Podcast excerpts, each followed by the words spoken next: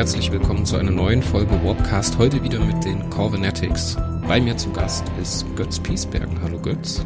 Einen wunderschönen guten Abend wünsche ich. Und wir sprechen heute über eine weitere tolle Star Trek Romanserie, nämlich Typhon Pact. Und heute ja. über den ersten Band Nullsummenspiel von David Mack. Aber Götz, wie geht's dir? Mir geht's gut. Wie üblich viel zu tun, wie üblich viel zu schreiben, aber momentan ist für mich High Life. Ich freue mich des Lebens. Marvel läuft perfekt. Jetzt läuft am Freitag, also wir haben aktuell 11. August, Mittwoch. Heute lief die erste Folge von What If. Das war schon geil. Ich freue mich auf Freitag, auf Lower Decks. Also für mich als äh, Marvel und Star Trek Nerd ist dies die Zeit meines Lebens. ja, gefühlt jede Woche eine neue Serie, ne? Oh ja, du glaubst gar nicht, wie sehr ich das genieße. Vor allen Dingen, nachdem Loki schon ein solches Brett war. Ich bin gespannt, wie What If wird. Und in meiner Lower Decks bin ich eh ein Fan von. Wie ist es bei Lower Decks? Kommt da direkt die ganze Staffel oder ist das wieder dann wochenweise? Das weiß ich noch nicht, aber ich denke, das wird wieder wochenweise kommen. Hm. Finde ich ehrlich gesagt nicht so verkehrt. Ja, ich muss sagen, ich hatte es jetzt ein bisschen aus den Augen verloren und habe mich gar nicht mehr so drauf konzentriert. Und jetzt überrascht mich das doch ein bisschen, dass das jetzt schon soweit ist. Ich meine, das wird jetzt allgemein ähm, Lower Decks läuft dieses Jahr. Dann müsste Picard kommen. Dann kommt, denke ich, Discovery. Und dann kommt Anfang nächsten Jahres Prodigy. Leider auf Paramount Plus oder wie dieser neue Streaming-Dienst äh, heißt, wo ich, ja, finde ich ein bisschen unschön. Ja, sagst du so, wie es ist, ist eine absolute Frechheit. Ja, weil man jetzt hierzulande an Amazon Prime oder Netflix gewöhnt. Jetzt, jetzt kommt noch so ein Streaming-Dienst. Yeah. Ich meine, ja. seit, seitens der Serienmacher kann ich das schon absolut nachvollziehen. Das ist natürlich ein cleverer Move, sich überall unterzubringen. Und natürlich kann man sich dann ein bisschen den Hintern versilbern lassen. Ich meine, An den Paramount, meistbietenden. ja, aber in dem Fall ist es halt so, Paramount besitzt ja die Star Trek-Lizenz. Sie haben das halt nur hier in Europa an die anderen Streaming-Dienste weiter lizenziert. Ja, ne, klar. Aber da wird es auch eine Geldfrage sein. Ja. Wenn Netflix naja, sagt, ich, ich gebe dir jetzt hier drei Quadrupel Dollar, dann sagen die auch, ja, dann hast es hier, bitteschön. Ich meine, ich werde dann spontan entscheiden, ob ich dann mir extra für Prodigy Paramount Plus holen werde. Ich meine, es ist eine Star Trek-Serie und eigentlich müssten wir die auch besprechen. Ja, ich, ich werde es mal sehen. Noch ist es nicht so weit und wer weiß, wie sich bis dahin Dinge entwickeln werden. Ja, vielleicht gibt es vielleicht gibt's ja irgendwie einen Season Pass oder sowas, dass man dann einfach für einen Monat oder so gucken kann, das dann schnell wegknuspert und dann ist gut. Vielleicht gibt es ja auch einen Probemonat oder sowas. Das bietet falls sich, das, das bietet sich für äh, solche Geschichten es, immer an. Falls das nicht wie Lower Decks oder so ähm, pro Woche eine Episode rauskommen wird. Ja. Aber das wird sich zeigen. Das wird sich zeigen. Aber lass uns mal ein bisschen mehr auf unser eigentliches Thema kommen, nämlich den Büchern. Beziehungsweise mein Lieblingstopic in diesem Podcast, den Start, den Litverse News. Litverse News. Wobei man ja mittlerweile nicht mehr so sehr Litverse News sagen kann, weil das Litverse endet ja jetzt demnächst. Ich werde dieses Mal nur deutsche News bringen, weil da hat es halt einiges gegeben. Es hat vor allen Dingen bei Crosskult im Juli kräftig gejährt. Und wer halt Crosscode kennt, beziehungsweise den Startroman auf Facebook folgt, der weiß, yeah bedeutet, okay, da kommt etwas. Ähm, ich werde allerdings ein bisschen früher anfangen, nämlich im April wo ja erstmal verkündet wurde, dass es halt weitergeht, dass es mit Voyager weitergeht und dann wurde auch verkündet, ja, wir bringen von David Mack seine Bücher raus, also seine Romane abseits von Star Trek, mit denen mit der noch fängt an. Ich freue mich sehr drauf. Ähm, und dann im Juli ging's, ging's los. Mit einem kräftigen Yeah, haben die verkündet, ich muss nur kurz, am 2. Juli ging's los. Yeah. Und was war? Zunächst einmal die Ankündigung, dass es mit den Hörbüchern von Star Trek weitergehen würde. Und zwar mit Star Trek Voyager Band 5, Projekt Full Circle. Und am selben Tag nochmal ein Yeah. Und zwar die Nachricht, dass es mit New Frontier weitergehen würde. Beziehungsweise, dass die dann auch die E-Book-Trilogie namens The Returned 2022 ausbringen würden und damit New Frontier komplizieren würden. Und ich freue mich wirklich derbst drauf. Das ist auf jeden Fall eine starke News, ja.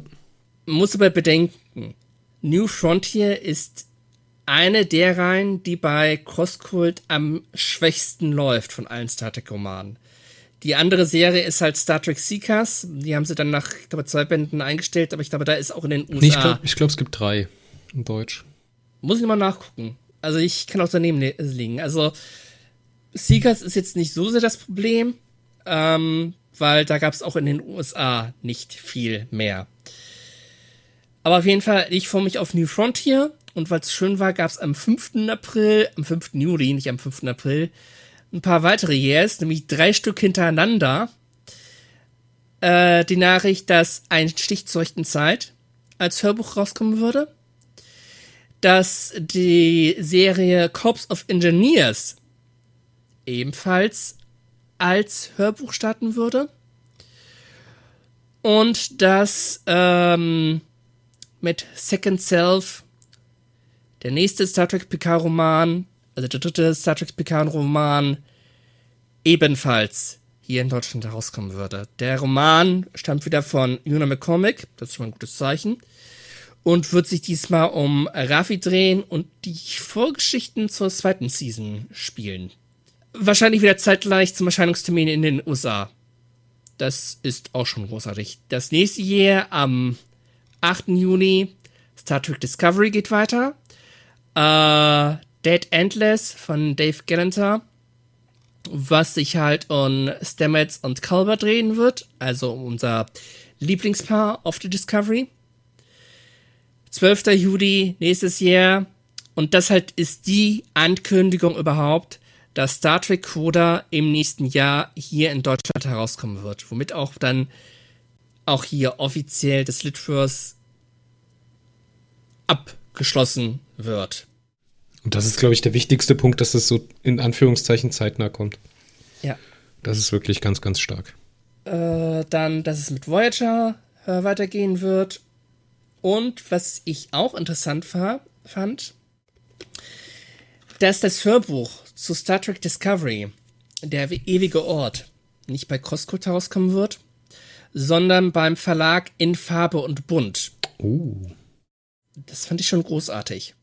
Ja, und das letzte war halt die Ankündigung, dass das Illustrierhandbuch zu der Enterprise NCC 1701D jetzt in Druck wäre.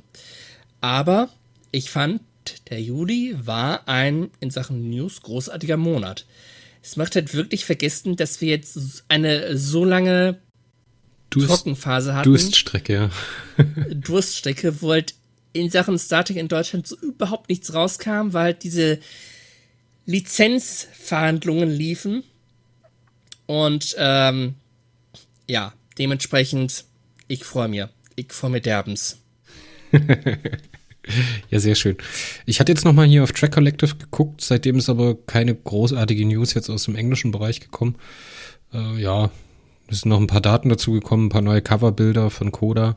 Ich hoffe, dass die die für Deutschland noch mal redesignen, dass die das machen wie bei ähm, den anderen Sachen, wo es noch mal ein deutsches Cover gibt, weil die irgendwie ein bisschen schrottig aussehen.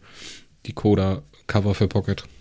Sie sehen beliebig aus. Ja. Sagen wir es, wie es ist es ist halt wirklich dieses typische, ja, irgendein x-beliebiger Hintergrund und im Vordergrund dann halt das Raumschiff, um das es halt in diesem Buch geht.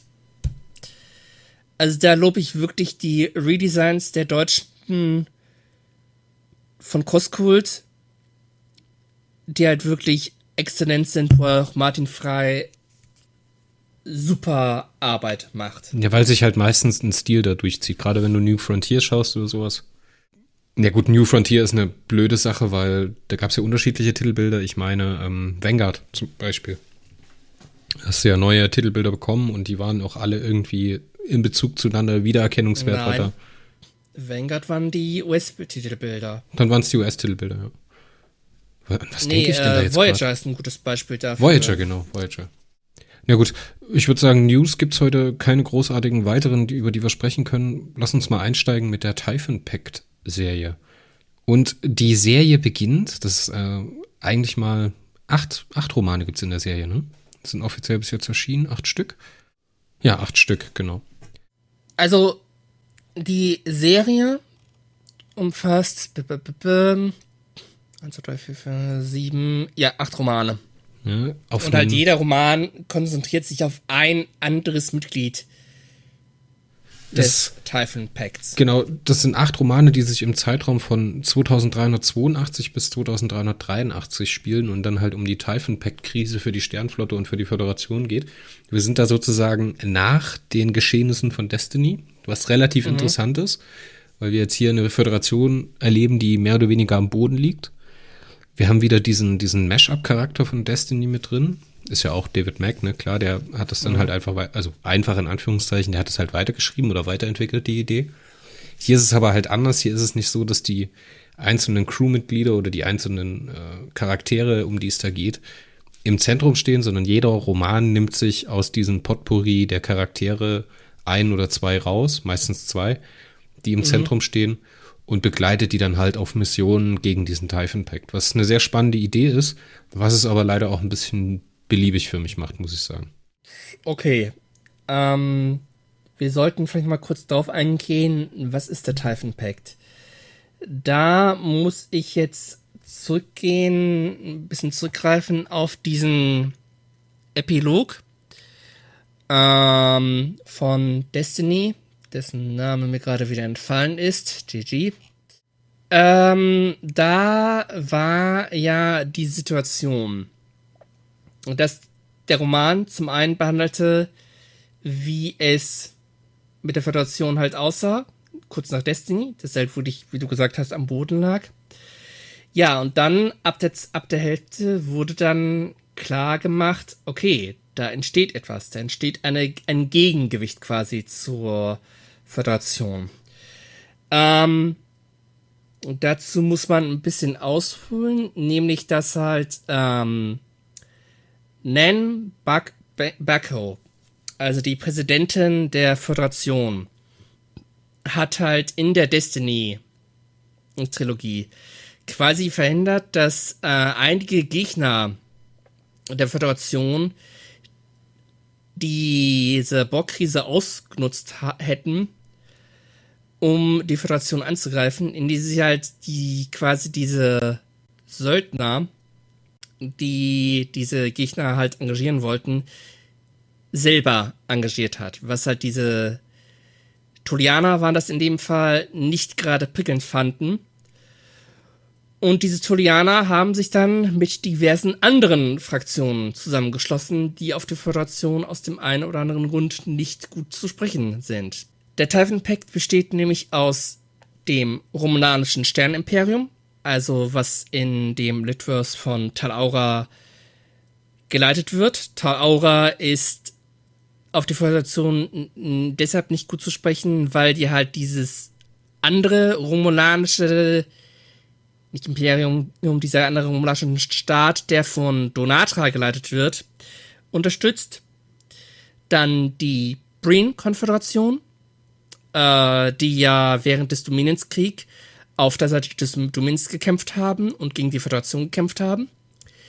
Die Zenketi, genau. Äh, ein, ein sehr religiöser, ich verwechsel das mit dem Holy Order. Die Zenketi, äh, die in Star Trek sehr oft erwähnt wurden, aber bislang nur im Litverse auftaucht und das auch nur am Rande. Dann die Gorn-Hegemonie. Die Gorn kennt man natürlich aus der originalen Serie.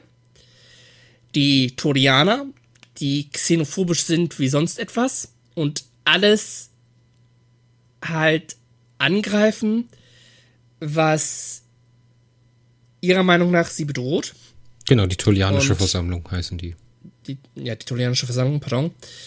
Und teilweise auch mit gutem Grund, wie man halt in Vanguard gesehen hat. Und dann Holy Order of the Kinshaya, äh, auch ein Volk, das, hm, ich glaube, im Main-Kanon nur erwähnt wurde und überwiegend im Litverse auftauchte. Und das sind halt ein Volk, das sehr religiös ist und das alle anderen Wesen qua Religion ja verabscheut. ja, also auch wieder und xenophobische. Xenophobisch. Und all diese Wesen, die, die halt im Prinzip komplett unterschiedlich sind, sind zusammengekommen und das, was sie halt eint, ist ihre Abneigung gegen die Föderation. Und das muss man sich halt vorstellen. Wer würde, die Föderation, würde es die Föderation nicht geben, würden sie sich vermutlich entweder aus dem Weg gehen oder sich gegenseitig an die Kehle gehen. Aber sie arbeiten jetzt halt zusammen und versuchen halt gegen die Föderation zu arbeiten. Im Prinzip, die Föderation befindet sich mit dem Typhon Pact in einem kalten Krieg. Was halt das Machtgefüge innerhalb des Alpha- und Beta-Quadranten komplett durcheinander wirbelt. Weil es jetzt auch unter anderem darum geht, was auch in einigen Romanen angesprochen wird, okay, wen kann ich auf meine Seite ziehen? Wer würde mich unterstützen, falls es Knall auf Fall geht? Und ich finde, das ist halt ein Ausgangsszenario, was dem Litverse nochmal ein bisschen zusätzliche Würze gab. Ja, es gibt auf jeden Fall viele Möglichkeiten. Ne? Also du, dadurch, dass du alles durcheinander wirbelst, löst du dich halt sehr vom, vom Kanon oder mhm. vom, vom Serienkanon. Ne? Und in dieser wilden Zeit kannst du halt mit allem was machen, was du halt möchtest. Du hast gerade dadurch, dass man sich halt die unterschiedlichen Spezies nimmt, halt die Breen, die noch nicht wirklich gezeigt wurden oder noch nicht wirklich ergründet wurden, mehr oder, mehr oder weniger. Die Zenketi, die spannend sind, ne? die Holy Order. Da ist schon ganz schön viel Material dabei, wo man als, oder wo der Autor sich halt mal richtig austoben kann. Und ich finde, Null zum Spiel zeigt halt perfekt die Möglichkeiten dieses Prinzips. Null zum Spiel. gleichzeitig auch die Schwächen. okay, bin ich gespannt drauf. Ja. Ich meine, es ist, nicht das, es ist nicht das erste Mal, dass wir unterschiedliche Meinungen sind und ich freue mich drauf. Das sind, also, das sind keine Probleme, aber es sind halt Schwächen, woran, woran man merkt, dass das halt für erfahrenere Litverse-Leser geschrieben ist, das Buch. Das ist kein Pick-up and Read. Ja, funktioniert, aber man hat halt ganz viele Klinken drin. Das ist wie wenn man versucht, ähm, weiß ich nicht, in, in, mit Band 6 in Vanguard einzusteigen, da rafft man auch ganz viel nicht. Das ist hier ein ja. Buch, wenn ich das jetzt mal so in eine Reading Order einordnen müsste, würde ich sagen, macht man es am besten so, dass man sich die Nemesis-Krise nimmt und danach äh, mal ein, zwei Bände von, von Titan, Titan. liest. Danach, äh, ich finde, Vanguard braucht man jetzt in dieser Reading Order nicht mit erwähnen. Das fällt dahin ein bisschen raus, weil es ja auch in einer anderen Zeit spielt. Ähm, Wäre aber zum Beispiel auch mal gut, um die Tolianer kennenzulernen, ne, die man halt sonst relativ wenig sieht. Dann würde ich mhm. schon sagen, nimmt man sich Destiny und dann vielleicht noch ähm, danach äh, äh, Gesetze der Föderation und dann kann man hier mit Nullsum-Spiel anfangen, weil dann ist die Schwelle einfach nicht so hoch, wo man drüber steigen muss. Wenn man das mhm. Buch aufschlägt, hat man halt äh, Esri Dex und äh, Julian Bashir, die halt in einer ganz anderen Situation sind, um das nachvollziehen zu können, warum die halt so sind, wie sie sind. Gerade Esri, die halt hier sehr entkoppelt ist von dem, was noch in DS9 gewesen ist, weil halt die ganzen Sachen mit dem Destiny hinter ihr liegen. Kannst du da wesentlich empathischer drauf eingehen und kannst dich besser auf die Charaktere einlassen, wenn du das halt im Hinterkopf hast. Wenn du das nicht hast, dann, dann geht dir sehr viel in dem Roman verloren. Lustigerweise, ich hatte den Roman hier nämlich, gelesen, bevor ich Destiny gelesen habe. Und ähm, ja, die Geschichte funktioniert, die ist auch spannend und ist auch gut erzählt. Aber ähm, die Einstiegshürde ist nicht, sie fühlt sich nicht wie eine Hürde an, weil es halt mehr oder weniger von dir verlangt wird, das zu wissen. Und es wird auch kurz abgerissen, was da passiert ist. Aber wirklich nachvollziehen kannst du es ja dadurch nicht. Und das muss ich sagen, es gibt wenige Schwächen, die die Serie hat oder die der erste Roman hat, aber das ist auf jeden Fall einer davon. Und das zieht sich halt für die Folgebände durch, weil im zweiten Band hast du ja dann, hast du ja dann Riker und ähm, Tuvok. Und schau dir an, was Tuvok für eine krasse Entwicklung in den Romanen durchgemacht hat. Mhm. Ne? Gerade in der, in der Titan-Serie, wie der äh, in romulanischer Gefangenschaft gewesen ist, wie, wie sehr der auseinanderbricht als Charakter, als Vulkanier und dann jetzt hier halt wieder äh, eingesammelt wird.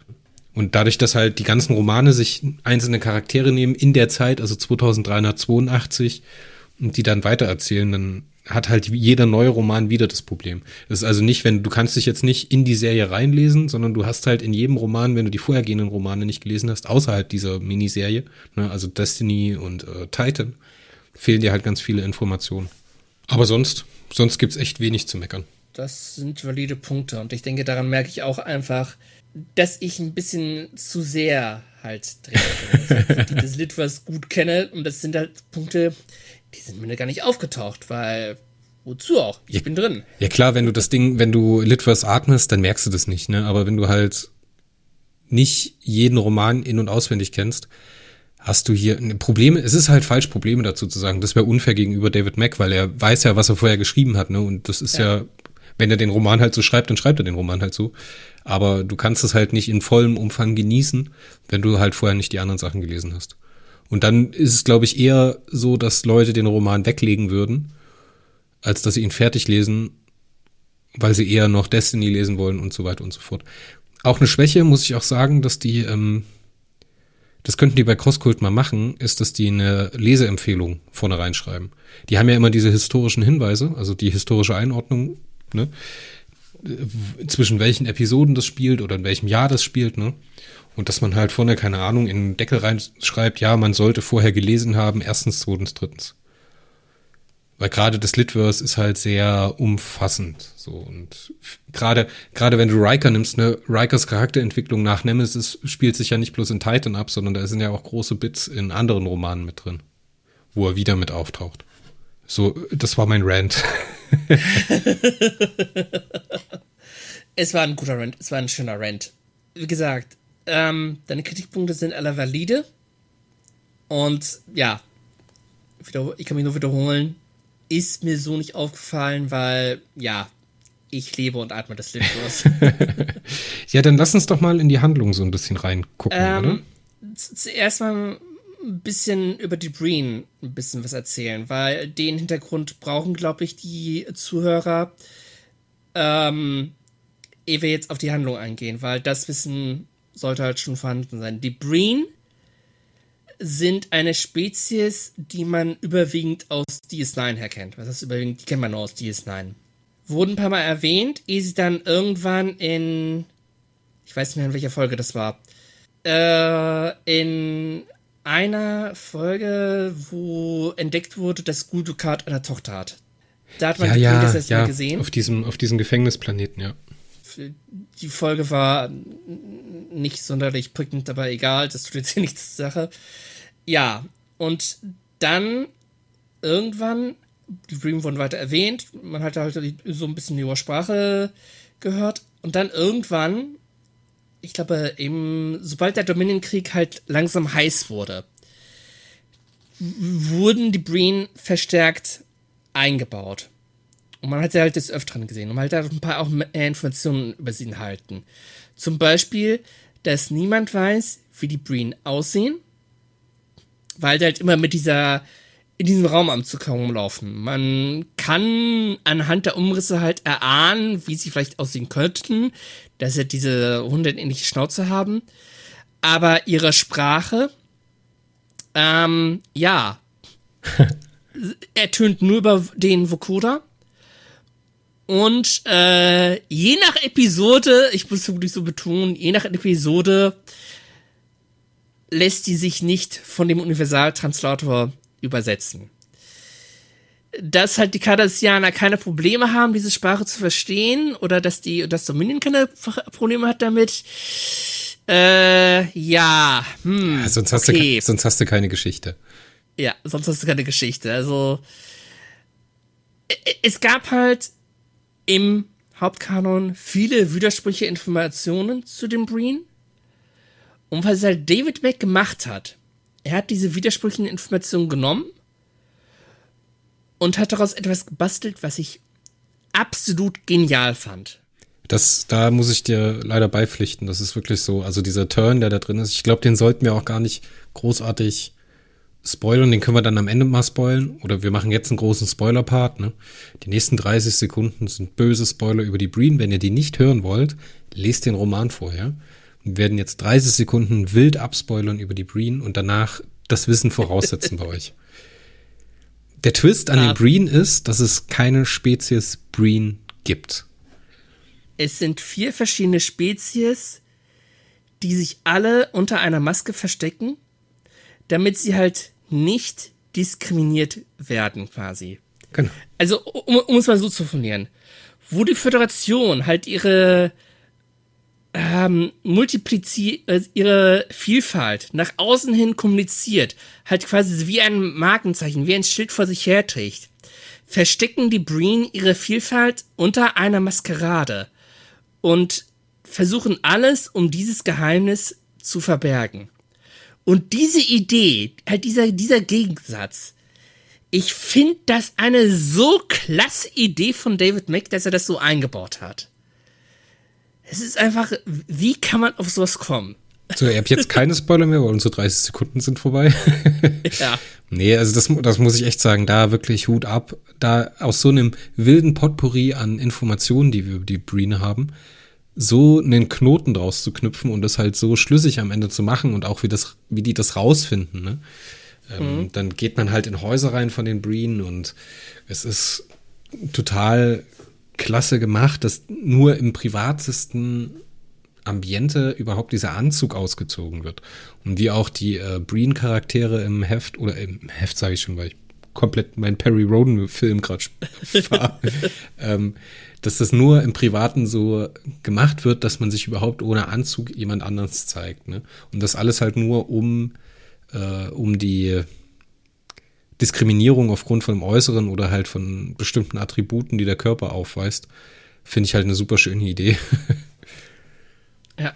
Und echt Science, also das war echt Science-Fiction-Geschichte. So muss Science-Fiction sein, so muss Star Trek sein. Ja. Und das, so ist Star Trek zum Glück auch. Das greift ja auch so ein bisschen auf, was später in äh, Destiny, äh, in Discovery mit den Klingonen gemacht wurde. Da ging es ja dann auch darum, dass die Klingonen halt äh, Angst vor der Föderation haben, in Anführungszeichen Angst vor der Föderation haben, weil sie halt fürchten, dass ihr Klingonensein oder ihr Dasein als Klingonen verändert wird. Mhm. Das wird ja da auch so ein bisschen gemacht und da wird halt die, äh, die Föderation damit konfrontiert, dass es halt äh, diese, diese Uniformi Uniformitätsdruck der äh, Föderation, halt auch um der Föderation beizutreten, muss halt die Gesellschaft oder die Spezies eine gewisse Struktur haben, einen Sprecher haben, eine geeinte Welt sein, keine, keine Kriege mehr führen und so weiter. Das ist halt äh, sehr darauf bedacht, ein, eine spezielle Vorstellung von Leben und Zusammenleben der Föderation halt durchzubringen. Anders wie das, äh, als das zum Beispiel die Klingonen machen wollen. Ich finde, mhm. den, den haben sie so ein bisschen aufgenommen, den Faden, aber diese große Clue bei den Breen, das ist eigentlich was, das muss aus dem Litverse raus und das muss eigentlich nochmal in der Serie gemacht werden. Es gibt viele Möglichkeiten, dass auch dies wenn halt die, erwähnt wird. Auch wenn die äh, Entschuldigung, dass ich dir reinfall, auch wenn die Breen vom Äußeren halt heute nicht mehr in die Sehgewohnheiten reinpassen. Das sieht schon sehr schrottig aus, wenn du dann DS9 diese hundeschnäuzigen Roboter siehst, die dich so ein bisschen erinnern an äh, das, das, äh, die Verkleidung von Luke Skywalker aus dem zweiten, also aus dem Fünfer, Episode 5. Mhm. Ja, also da bei Jabba da hat steht. Ah nee, das ist ja nicht, das ist ja äh, Prinzessin Leia. Die hat da auch sowas, das sieht ähnlich aus. Aber ich sag mal so, ähm, New Track hat bewiesen, dass sie durchaus willens sind, alte Sachen über Bord zu werfen, darunter auch alte Designs, wenn es ihnen zugutekommt. Und was wir auch haben, ist, dass wir mit David Mack und Kristen Bayer äh, zwei Litverse-Autoren, die halt mit dem Litverse auch, äh, auch gut auskennen, in der einen oder anderen Funktion mit in New Track beteiligt haben. Und das gibt mir halt die Hoffnung, wie es auch mit der Titan war, dass der halt äh, in Lower Decks dann Kanon wurde, Kanon wurde. Das gibt mir halt die Hoffnung, dass irgend so etwas dann mit aufgebaut werden könnte. Ja, auf jeden Fall. Also die Zeichen stehen gut, dass das möglich sein könnte. Mhm. Ja, weil es halt wirklich eine krasse, krasse Idee ist. Aber lass uns ein bisschen mehr auf den Roman eingehen, weil ich fand den auch so spannend, weil er ja für, für Julian Bashir ja der große Wendepunkt in seinem Leben bedeutet. Ähm, ja, Julian ist so ein bisschen abgehängt von seinem sozialen Umfeld. Ne? Er sitzt da so alleine. Also Julian Bashir durchläuft halt quasi, quasi eine Art Midlife-Crisis. Er ist ja. auf DS9. ja, genau so stimmt doch irgendwo. Ja, natürlich. ähm, er ist halt von, von seinem sozialen Umfeld, wie du eben schon so schön formuliert hast, abgehängt, weil seine Freunde überall verteilt sind, nur nicht auf DS9. Und äh, ja, er selbst ist auf DS9 quasi hängen geblieben und das macht ihm so ein bisschen zu schaffen. Er ist wirklich im Überlegen, ja, was soll ich machen? Ist meine Zukunft wirklich, dass ich halt nur noch der Stationsarzt bin, der sich um Impfungen oder so kümmert? Ja. Und dann geschieht halt folgendes, dass der Typhon Pact die Pläne zum Slipstream-Antrieb klaut und äh, der Föderationsnachrichtendienst selber aktiv werden muss, um diese Pläne wieder zu beschaffen. Und ja, Julian Bashir ist ihr Mann. Gemeinsam mit ein, einer alten Bekannten von ihm. Was ich auch sehr schön finde, was ich halt, hier wird halt wirklich wieder erneut die Fernsehserie aufgegriffen. Ähm, es wird halt darauf eingegangen, dass in der Fernsehserie wird halt irgendwann enthüllt, dass Julian Bashir ein genetisch modifizierter Mensch ist, was halt eigentlich in der Föderation verboten ist, aber also ja, seine Eltern haben ihn halt auf, aufgrund von einem Entwicklungsfehler haben sie ihn modifizieren lassen, was eigentlich verboten ist. Und er äh, kämpft die ganze Zeit damit, dass er halt eigentlich besser ist als die anderen, es aber nicht rauslassen will. Mhm. Da hat man immer so ein bisschen so ein paar Comedy-Bits mit, mit, mit O'Brien und Kram. Man hat immer wieder so gewisse Hinweise in der, in der Serie erhalten. Und irgendwann stellt sich heraus, er ist nicht der einzige genetisch modifizierte. Es gibt halt noch ein paar andere Leute, die allerdings nicht so eine stabile Persönlichkeit haben wie er, ähm, die aber in Geheimdienstkreisen halt wichtige Rollen haben. Und es gibt, also das sind halt drei Personen und irgendwann taucht noch eine vierte Person auf, die auch genetisch modifiziert ist, aber die aufgrund ihrer genetischen Modifikation halt quasi in einem katatonischen Stoner, katatonischen, ja, katatonischen Zustand ist. Genau, die diese ist in Person, ihrem Körper eingesperrt. Ja. Äh, diese Person, Serena Douglas, äh, ähm, aufgrund ihrer genetischen Modifizierung sind halt ihre Sinne komplett überlastet gewesen.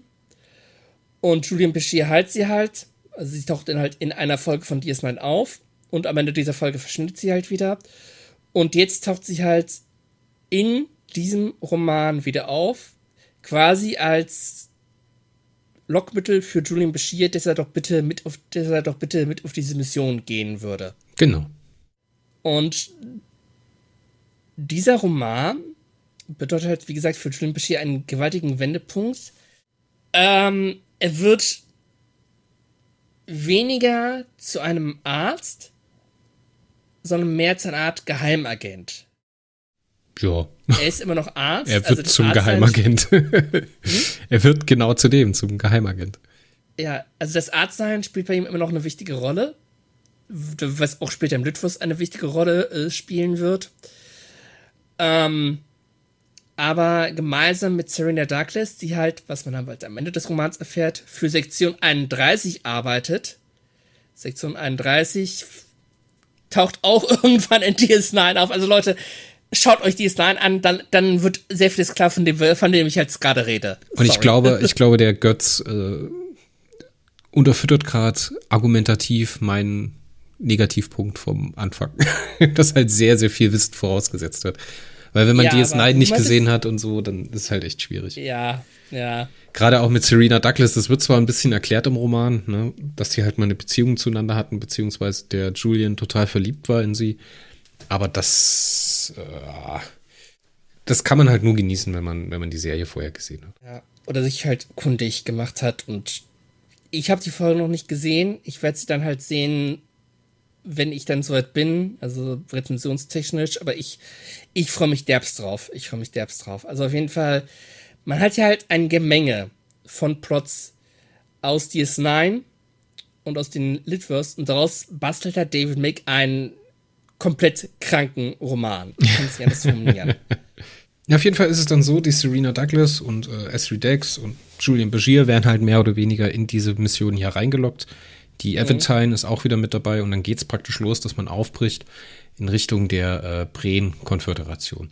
Und dort geht es dann halt um diese großen Revelations über die Breen. Also es ist nicht unbedingt der Kern von dem, von dem Roman ist nicht unbedingt, äh, dass diese Pläne von der, vom Slipstream-Antrieb wieder beschafft werden sollen, sondern es geht eigentlich, also das Hauptaugenmerk von dem Roman liegt eigentlich auf den Brain, Breen und was halt mit denen los ist.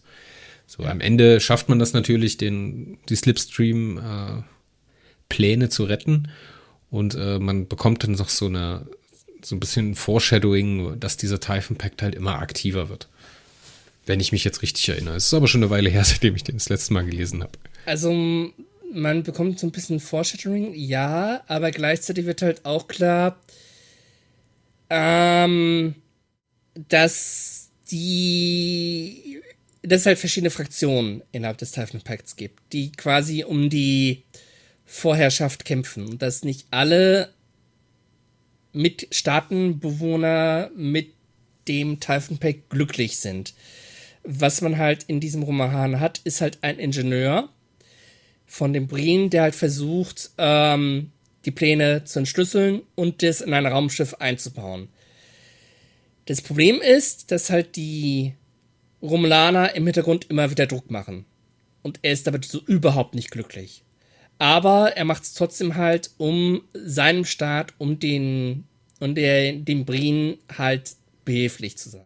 Ja, und ist auch faszinierend, also was ich auch in diesem Roman gut, gut finde, dass David McZwar einerseits klar macht, okay, die Breen sind die Antagonisten, aber dadurch, dass man halt diesen Ingenieur hat oder dass man auch andere Figuren hat von den Breen, wird halt das insofern aufgelockert, als dass das halt nicht nur, oh, das sind die Gegenspieler, das ist jetzt vollkommen negativ, sondern man empfindet auch durchaus ein bisschen Sympathie für die Breen. Man kann die nachvollziehen, ja. Ja. Das stimmt auf jeden Fall. Und gleichzeitig wird halt, also es ist faszinierend. Einerseits wird verdeutlicht, dass der Typhon Pact irgendwo ein Intrigenstadel ist, weil die Völker, weil es halt einige Völker gibt, um die Vorherrschaft im Typhon Pact ankämpfen. Aber andererseits wird auch bewiesen, dass irgendwo die auch füreinander einstehen. Siehe halt das, was die Aventine erfährt die halt versucht, den Typhon Pact abzulenken, weil sie halt quasi Shuttle spielt für Julian Bashir und Serena Douglas. Und die Romulaner sind die halt dicht auf den Fersen. Und dass sie das Ganze halt klärt, liegt halt daran, dass sie dann halt ihrerseits die Stärke der Föderation ausnutzt. Nämlich in dem Fall die Tatsache, dass halt Nan Beko aufgrund der Entstehung des Siphon das Kitumer-Abkommen auf andere Völker ausgeweitet hat. Und dass halt Vertreter dieser anderen Völker, in dem Fall die Klingonen, der Aventine zu Hilfe kommen. Und das finde ich halt großartig, halt, dass dann halt wirklich diese, diese Parallelität hat von diesen verschiedenen Staatengebilden und Abkommen. Und wie das Ganze umgesetzt wird. Und das macht halt David Mack wirklich e- allererste Sahne. Der Roman an sich ist sowieso sehr spannend geschrieben. Gibt, wie halt äh, Chris schon gesagt hat, es ist halt ein Geheimagentenroman irgendwo. Dementsprechend mit einigen Szenen, wo James Bond sich stolz zeigen würde. ja, die auch ein bisschen himmelschreiend sind, also seien wir mal ehrlich. Ja, äh, aber auch himmelschreiend gut unterhaltsam. unterhaltsam. Unterhaltsam. Am Ende, Slipstream-Antrieb, Pläne sind bei dem Brain vernichtet worden. Die Föderation ist erstmal wieder sicher, sicher, aber der Typhon Pact existiert weiter fort und wird weiterhin eine Bedrohung bleiben. Und diese Bedrohung, wie Chris auch schon gesagt hat, wächst im Laufe dieser Reihe. Bis halt irgendwann quasi eine Bombe gezündet wird eine metaphorische Bombe, keine reale Bombe, wo auch schon wieder lange Plotfäden aufgegriffen werden. Einerseits von Vanguard, einerseits von DS9 und am Ende bist du, bist du als Litfirst-Fan wunschlos glücklich. Aber ich denke, als Neueinsteiger wird man keine Freude daran haben. Ja, dann lass uns doch mal kurzerhand Resümee ziehen über den Roman. Lass uns nochmal die Stärken zusammenfassen und vielleicht die Probleme, die wir sehen. Meine Probleme, die ich gerade schon geschildert habe, die brauche ich ja jetzt nicht unbedingt nochmal wiederholen. Das ist auch weniger ein Problem. Das ist halt einfach dem Roman geschuldet, dass er halt so ist, wie er ist. So, und so soll er sein. Und ist, der Roman kann auch von niemand anderem geschrieben werden als von David Mack. Aber das Problem ist generell ein Problem des Literators. Das ist auch bei, bei Marvel Comics teilweise so wenn du nicht diverse Comics gelesen hast, bist du halt aufgeschmissen. Ja. Du weißt nicht, was der Hintergrund zwischen den verschiedenen Charakteren ist. Ich befürchte, das Problem hast du bei allen Franchises oder Medien, die über mehrere Jahre gehen, diverse Bücher, Comics und was was ich haben. Es ist im Prinzip unmöglich, das so zu, zu schreiben oder zusammenzufassen, dass man als Neuensteiger keine Probleme damit hat. Ja. Jedenfalls ja, meine Meinung und Beobachtung. Die Stärken sind aber halt, die Stärken auf der anderen Seite sind aber genauso aus dieser Konstruktion heraus, dass du halt so viele to tolle kleine Anspielungen auf vorhergehende Romane hast, dass es so detailverliebt ist, dass es so viele kleine Sachen hat, die so geil konstruiert sind und die so Star Trek atmen, das ist halt echt cool und das macht halt echt Spaß. Qualitativ ist das ja einer der Top-Romane im Litverse.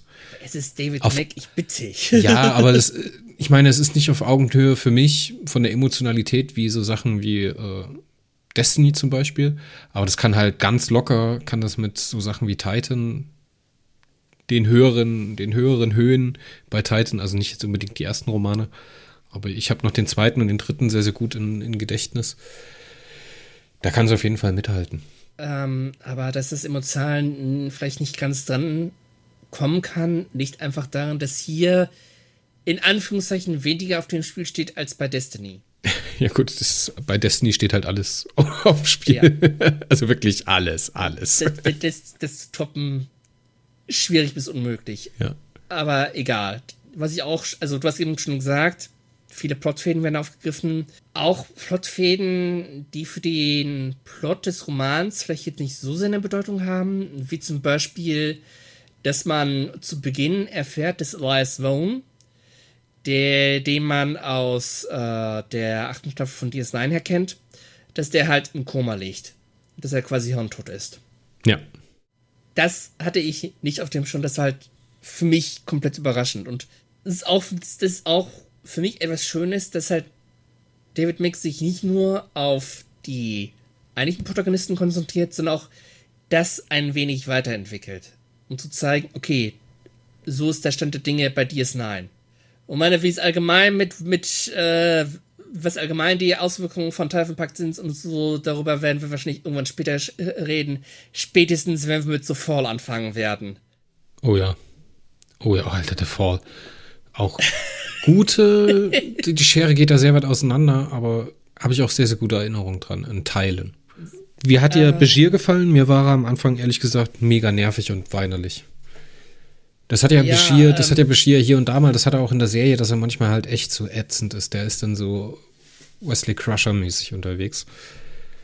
Das sorgt halt bei mir dafür, dieses, dass dieses Gefühl der Midlife-Crisis entsteht. Ja. Begier ist weinerlich, weil er ist 40 Jahre alt, er, er ist mit seiner Situation irgendwo unzufrieden, er hat momentan keine Freunde auf der Station, Quarks geht ihn auf den Nerven, er, er, er versucht auch mit seiner ganzen, mit seinem ganzen Verhalten zu sagen, ich will keinen Kontakt haben und so. Natürlich ist er weinig. Midlife Crisis. Und als dann halt ihm diese Möglichkeit geboten wird, blüht er ja förmlich auf. Ja, auf jeden Fall. Was gibst du dem Roman? Du hattest ja in deinem Artikel auf der Seite eine 15 von 15 vergeben. Und dabei bleib, bleib ich auch. Dabei bleibst du auch. Ich muss sagen, die Serie an sich ist mir unterm Strich nicht ganz so, liegt mir nicht ganz so am Herzen wie andere Sachen. Das hatte ich ja schon ausgeführt. Ähm, ich weiß auch nicht, woran es liegt. Ich finde es, ich bin halt ein Fan davon, über mehr, gerade wenn man eine Serie liest, über mehrere Romane die Charaktere zu begleiten, halt, weißt du, wie es bei Titan ist, dass die Crew zusammenwächst, dass man diese Spannungsfelder in der Crew hat. Das finde ich dann spannender zu beobachten und finde ich auch schöner. Und ich finde, das kann David Mack auch einfach ein bisschen besser, weil hier nimmt er sich halt Charaktere raus, die halt sehr weit entwickelt sind, die er teilweise mitentwickelt hat, ja, die aber natürlich auch eine sehr, sehr große Geschichte in der, in den Serien haben. So, und das muss ich sagen, es ist ein geiler Kompromiss zwischen Litverse und, und kanon-nahen Sachen, ja. Aber für mich sind die eigenständigen Sachen, die das Litverse macht, einfach wichtiger. Und wenn ich mich jetzt an dein, an dein äh, Wertungssystem halte, muss ich halt sagen, das ist handwerklich top gemachter Roman, der ist super unterhaltsam, er ist spannend. Er hat so ein bisschen, äh, man, man fiebert mit Begier trotzdem noch mit, ob er jetzt äh, die ist, äh, das Mädel bekommt oder halt nicht. Ich meine, Mann trifft Frau und verliebt sich, das funktioniert auch immer. Ist eine coole Gesch Agentengeschichte, ist super viel Star Trek drin. Das ist ein Top-Roman, aber er kriegt mal mindestens zwei Punkte Abzug dafür, dass er halt nicht. Ich weiß, ich kann es ich kann's nicht ganz fassen. Er, er ich habe ihn gern gelesen, aber ich habe danach gedacht so, ach ja, den brauchst du dir jetzt ehrlich gesagt nicht ins Regal stellen. Und das ist halt auch eine Serie, die hatte ich, ich hatte die als E-Book gelesen und habe mir die jetzt auch im Nachhinein, obwohl ich halt sehr viele Crosscult-Sachen hier stehen habe, habe ich mir die nicht gekauft und nochmal ins Regal gestellt.